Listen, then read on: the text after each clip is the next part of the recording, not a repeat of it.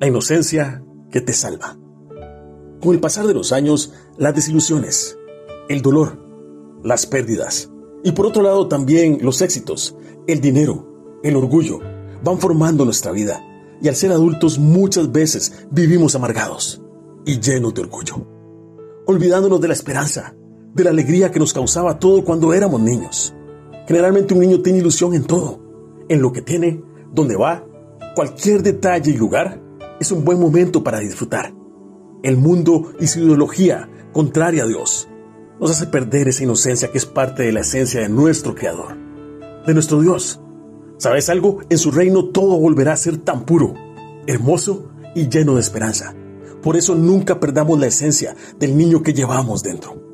Cito las palabras de nuestro Señor Jesús en el Evangelio de Mateo. Jesús llamó a un niño, lo puso en medio de ellos y les dijo, les aseguro que para entrar en el reino de Dios, ustedes tienen que cambiar su manera de vivir y ser como niños. Porque en el reino de Dios, las personas más importantes son humildes como este niño. Si alguien acepta a un niño como este, me acepta a mí. Mateo capítulo 18, versículos 2 al 5.